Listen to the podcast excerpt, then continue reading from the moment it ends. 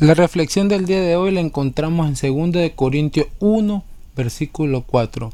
La palabra dice, el cual nos consuela en nuestras tribulaciones, para que podamos también nosotros consolar a los que están en cualquier tribulación, por medio de la consolación con que nosotros somos consolados por Dios.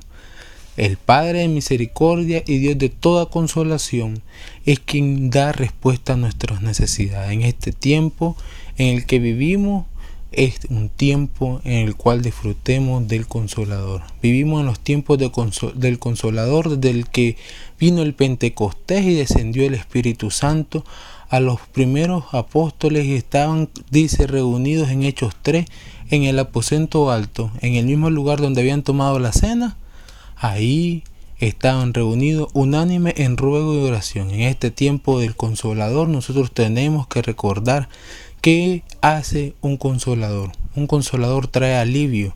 El Espíritu Santo trae alivio a nuestra vida recordándonos la verdad por la cual nos permite acceder a Dios. El Espíritu Santo es el Espíritu del Padre que nos permite entrar a la presencia para poder reconocer que Jesucristo es nuestro Señor y por la sangre del cual nosotros somos aceptos en el amado, por la cual nosotros recibimos la oportunidad de poder estar con Dios cada día. Podemos ser pagados y redimidos de nuestros pecados y ser de nuevo hijos de Dios estar con Él cada día y tener la certeza de que Él luchará por nosotros, que Él peleará por nosotros, que Él va delante de nosotros, defendiéndonos y protegiéndonos. Pero también un consolador no solo trae alivio, sino que también trae ayuda, trae fuerzas, trae consuelo, trae palabra de reconfort, trae un aceite. Nosotros cuando pensamos en el Espíritu Santo siempre pensamos en un aceite, pensamos en fuego. Este, esta ayuda es la que el Señor nos prometió cuando Él nos dijo que era necesario que se fuera Él para que nos poder enviarnos a un consolador. En Juan 16, 7 dice, pero yo digo la verdad, os conviene que yo me vaya, porque si no me fuera el consolador no vendría a vosotros, mas si me fuere yo lo enviaré. Dice, ese espíritu verdad, el cual procede del Padre, dará testimonio acerca de mí y Él os enseñará todas las cosas y os recordará todo lo que yo he dicho. Él dijo que en el mundo tendríamos aflicciones, pero que confiáramos que Él había vencido al mundo. La palabra es fiel y verdadera y nosotros tenemos que reconocer que el Señor está para nosotros y en estos tiempos en los cuales necesitamos tener consuelo, alivio y saber que tenemos a Dios en nuestro corazón, que tenemos nuestra vida preparada, consagrada y establecida en quien no hay sombra de variación, en quien no hay duda, en quien todo lo puede, especialista en situaciones imposibles. En momentos difíciles hay momentos de persecución, es un momento en el cual no sabemos ni dónde pisar a veces, pero el Señor nos compromete, el Señor nos promete y el Señor ha establecido sobre nosotros promesas de protección, palabras de amor, palabras de aliento, una cobertura especial. En Isaías 51 dice, yo soy vuestro consolador. ¿Quién eres tú para que tengas temor? La palabra de Dios dice que nosotros no tenemos otra vez ese espíritu de temor, sino que tenemos el espíritu de adopción, por el cual clamamos, Abba Padre. La palabra es fiel y verdadera y nosotros tenemos que agradecer al Señor la oportunidad de estar con Él cada día.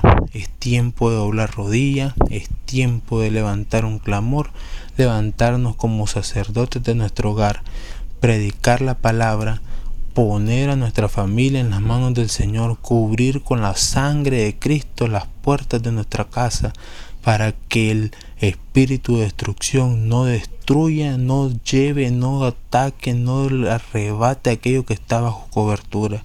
Somos hijos de Dios y tenemos por lo cual promesa que hemos de recibir, pero necesitamos establecer en nuestra vida esa palabra de protección.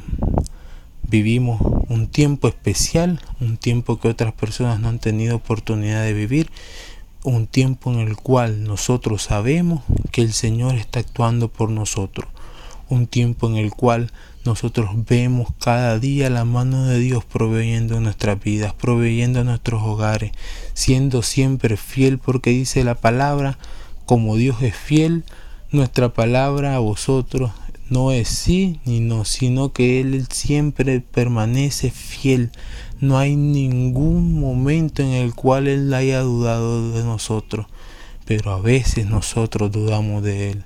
Nosotros apartamos nuestra vista porque Él nos ha buscado desde el inicio. Él por amor, Él dio a su Hijo y nos mandó la oportunidad de salvación. Sabía el Señor que no éramos posible que nosotros solo lo buscáramos.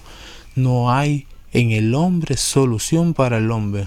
Es necesario que nosotros tengamos al Señor Jesús en nuestro corazón, que no dudemos cada día de la salvación, pero dice la palabra en Efesios que nosotros tenemos que ponernos el yelmo de la salvación, para la cual indica, señala, es nuestro motivo que demostramos que estamos con el Señor, que somos del ejército del Señor, que somos hijos del Señor y que cada día confiamos.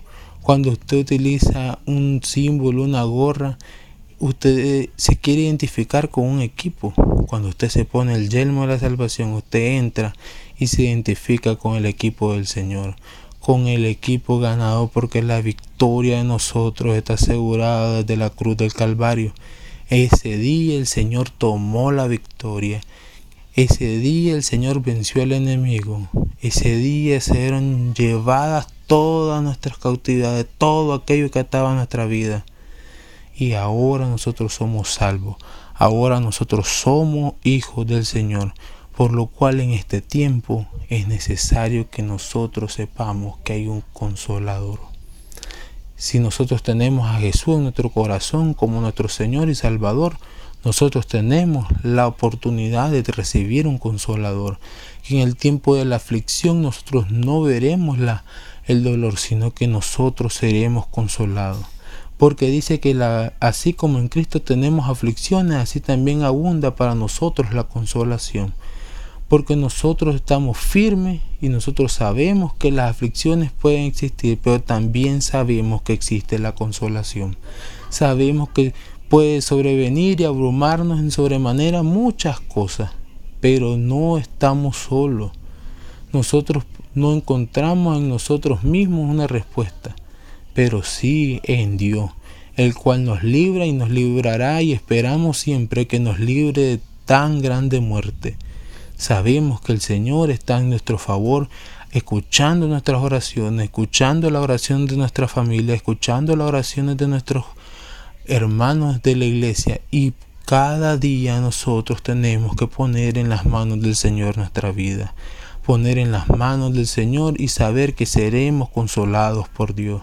Sabemos que las aflicciones pueden de pronto llegar a nuestra puerta, pero ya antes la puerta fue abierta a Jesús y toda victoria es conquistada por medio de la victoria de Él.